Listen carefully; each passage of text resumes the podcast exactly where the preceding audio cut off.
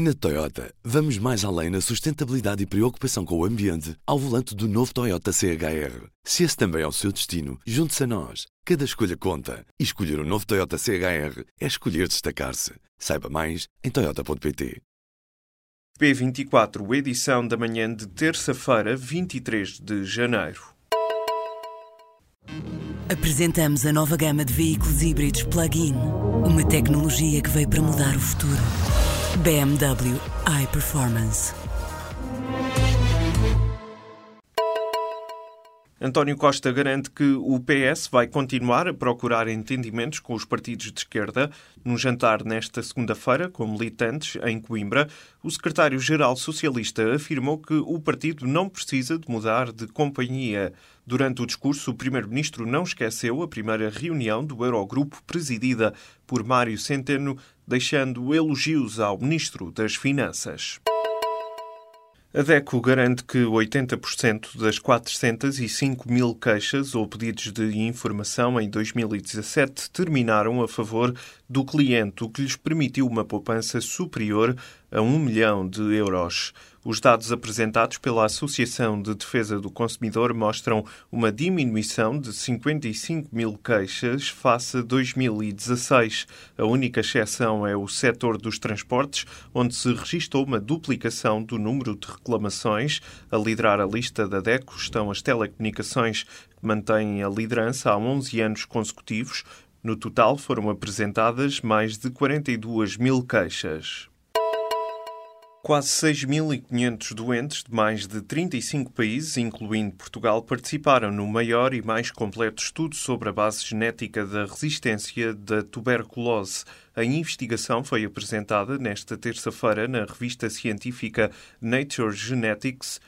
Os cientistas testaram a resposta a 14 antibióticos usados no tratamento da doença e identificaram novas mutações e outros mecanismos que travam a eficácia dos medicamentos ao público. O investigador João Perdigão, da Faculdade de Farmácia da Universidade de Lisboa, que também assina o artigo, garante que com este estudo podem ser agora criados novos testes de detecção precoce baseados em métodos de biologia molecular.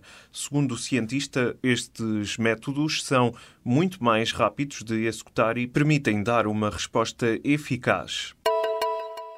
Um grupo de esquerda quer pôr fim às taxas moderadoras no Serviço Nacional de Saúde. Além disso, pretende mais recursos humanos e financiar os hospitais e centros de saúde com o dinheiro que estes identificam como fundamental para responder às necessidades da população. Estas são as principais linhas que o grupo de esquerda, que junta médicos, enfermeiros, políticos e sociólogos, propõe para a revisão da Lei de Base da Saúde entre os signatários estão políticos como Marisa Matias, Manuel Alegre, Helena Roseta e o advogado Ricardo Sá Fernandes. Um sismo de 7.9 na escala de Richter abalou nesta terça-feira a região do Alasca, nos Estados Unidos. A informação foi confirmada pelo Serviço Geológico norte-americano. O epicentro foi registado no mar a 10 km de profundidade, o que levou as autoridades a emitirem um alerta de tsunami para o Alasca e o Canadá. Júlia Pinheiro diz que o polémico programa Super Nanny abriu um debate que nunca foi feito. A diretora de programas da SIC garantiu, num debate emitido nesta segunda-feira, que a forma como as famílias são retratadas no formato é a mais correta.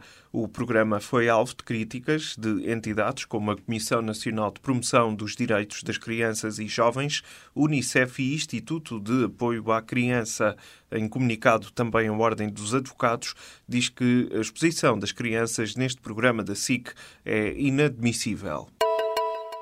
O Benfica é o emblema europeu que mais fatura com a venda de jovens jogadores formados ou contratados pelo clube em tenra idade. A conclusão é de uma análise do Financial Times. O jornal destaca as vendas de Renato Sanches, Fábio Coentrão, David Luiz e Di Maria, dizendo que os encarnados ultrapassaram a barreira dos 400 milhões de euros neste tipo de negócios. O Futebol Clube do Porto surge na terceira posição do ranking, elaborado pelo Diário Britânico.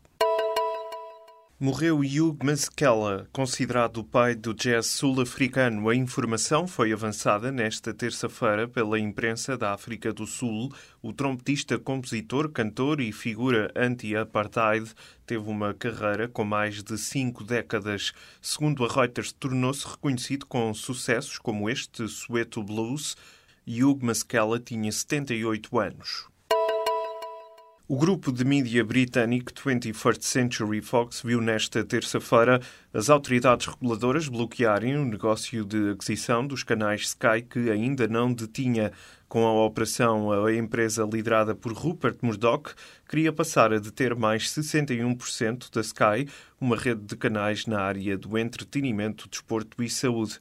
No entanto, numa análise à operação, a Autoridade para a Concorrência e os Mercados considerou que esta não é do interesse público. Segundo os reguladores, o negócio daria à família Murdoch um controle demasiado grande sobre os órgãos de comunicação social no Reino Unido. Na Toyota, vamos mais além na sustentabilidade e preocupação com o ambiente ao volante do novo Toyota CHR. Se esse também é o seu destino, junte-se a nós. Cada escolha conta. E escolher o um novo Toyota CHR é escolher destacar-se. Saiba mais em Toyota.pt.